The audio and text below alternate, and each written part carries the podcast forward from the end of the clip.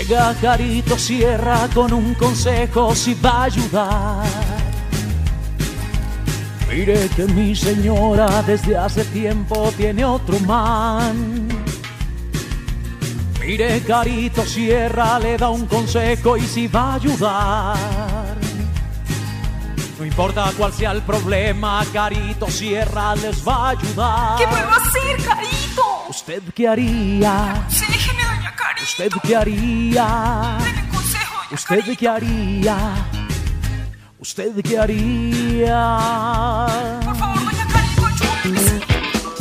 ¿Usted qué haría con Doña Carito en Candela? 7 de la mañana, 58 minutos. Muchas personas me han preguntado acerca de algunos consejos que les puedo dar para que ayudarles a tener una muy buena noche de descanso. Ver, de hecho, ay, entre sí. nosotros hablamos mucho de eso. Bueno, pero porque nosotros dormimos toda la noche súper bien, no nos Sí. despertamos y nos levantamos cansados. Sueño. Pues eh, les voy a dar unos consejos. Colchón. Lo primero que usted tiene, usted debe tener algo claro y es Sí. la fase o las fases del sueño. Sueño. ¿Ya? Tenemos que descansar en intervalos para poder garantizar que nuestro cerebro pase por las fases necesarias. La primera y la segunda serán de tres horas en total.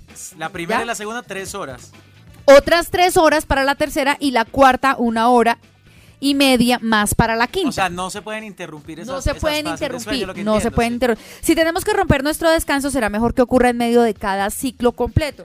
O sea, Pero- ca- o sea, cada tres horas. Pero eso sucede dentro del sueño. No es que O tenga nuestro- que despertarse a cambiar de No, ciclo. no, No. en nuestro- o nuestro cerebro se sentirá cansado. No, les estoy explicando como las razones por las cuales Por usted las se levanta y se dice. ¿y yo por qué soy tan cansado si Ah. dormí toda la noche? Por eso es mejor descansar, escuchen esto, A ver. seis horas que seis horas y media. ¿Ya? ¿Ustedes no, ¿A ustedes no les ha pasado que ustedes ponen el despertador? ¿Sí? Y de pronto ustedes lo ponen a una hora. A esa hora ustedes se levantaron como bien. Ajá. ¿Sí? Y resulta que ustedes, lo- no, a media hora después, entonces ustedes lo ponen media hora y vuelven y se quedan profundos y media hora ustedes ponen el despertador, ahí es cuando el cerebro Sí, sufre claro. lesiones, por eso no se debe hacer ese tipo de cosas. Mm. Cada cuerpo necesita unas horas diferentes. En función de cada persona se requiere más o menos descanso, pero no solo influye eso, pues la edad también hace que se varíe la cantidad Sí, eh, de horas que vamos a emplear para el descanso correcto. Un bebé precisa de hasta 17 horas Para mientras que un adulto solo de 8. Pero aunque esto se haga de forma general, cada uno debe prestar atención al tipo de ejercicio realizado en el día. Por ejemplo, usted tiene que hacer ejercicio no solamente físico, también mental. Mental. Para eso se puede hacer sudokus, profe, sopa de letras, ¿qué otros? Crucigramas, puzzles, todo este tipo de pasatiempos Llevar una son razón. importantes. Claro. Llevar- Mire, Hacer enumeraciones, tratar de hacer listas en la memoria, no siempre escritas. Recuerden, mire, para las personas que les encanta ver películas en la noche. Malísimo. Halo, claro. Es malísimo. Es más importante estar descansado que ver una película a altas horas de la noche.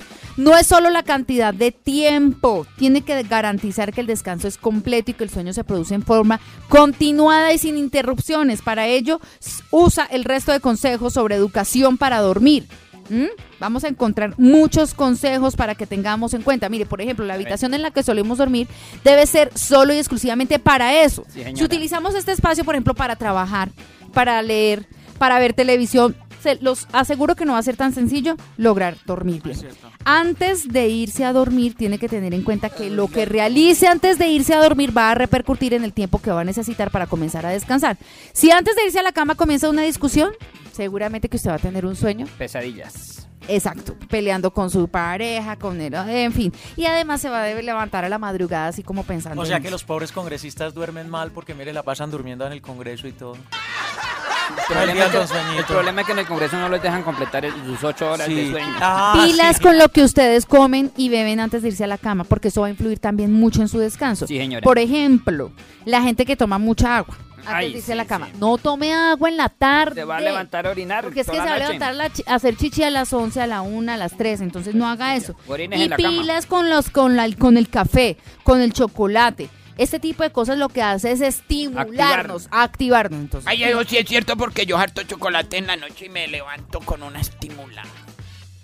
pilas. Eh, eh, la posición de la cama, lo peor es dormir boca abajo. Para aquellos que duermen, lo peor es dormir boca abajo. Sí, no lo hagan. Dicen que es muy bueno dormir en el lado izquierdo. Porque usted regula el sistema digestivo, ayuda para el riñón, para los riñones, para el hígado. a mi señora le pasa eso porque mi señora le llegó al médico y le dijo, doctor, ¿qué hago? Que yo me acuesto boca abajo y se me suben los hígados. dijo la señora. Ajá. Dijo, doctor, ¿yo qué hago? Que me acuesto, mm, me acuesto de medio lado y se me sube el riñón. Sí. Y dijo el doctor, dijo, pues entonces acuéstese boca arriba. Dijo, no, porque se me sube mi marido.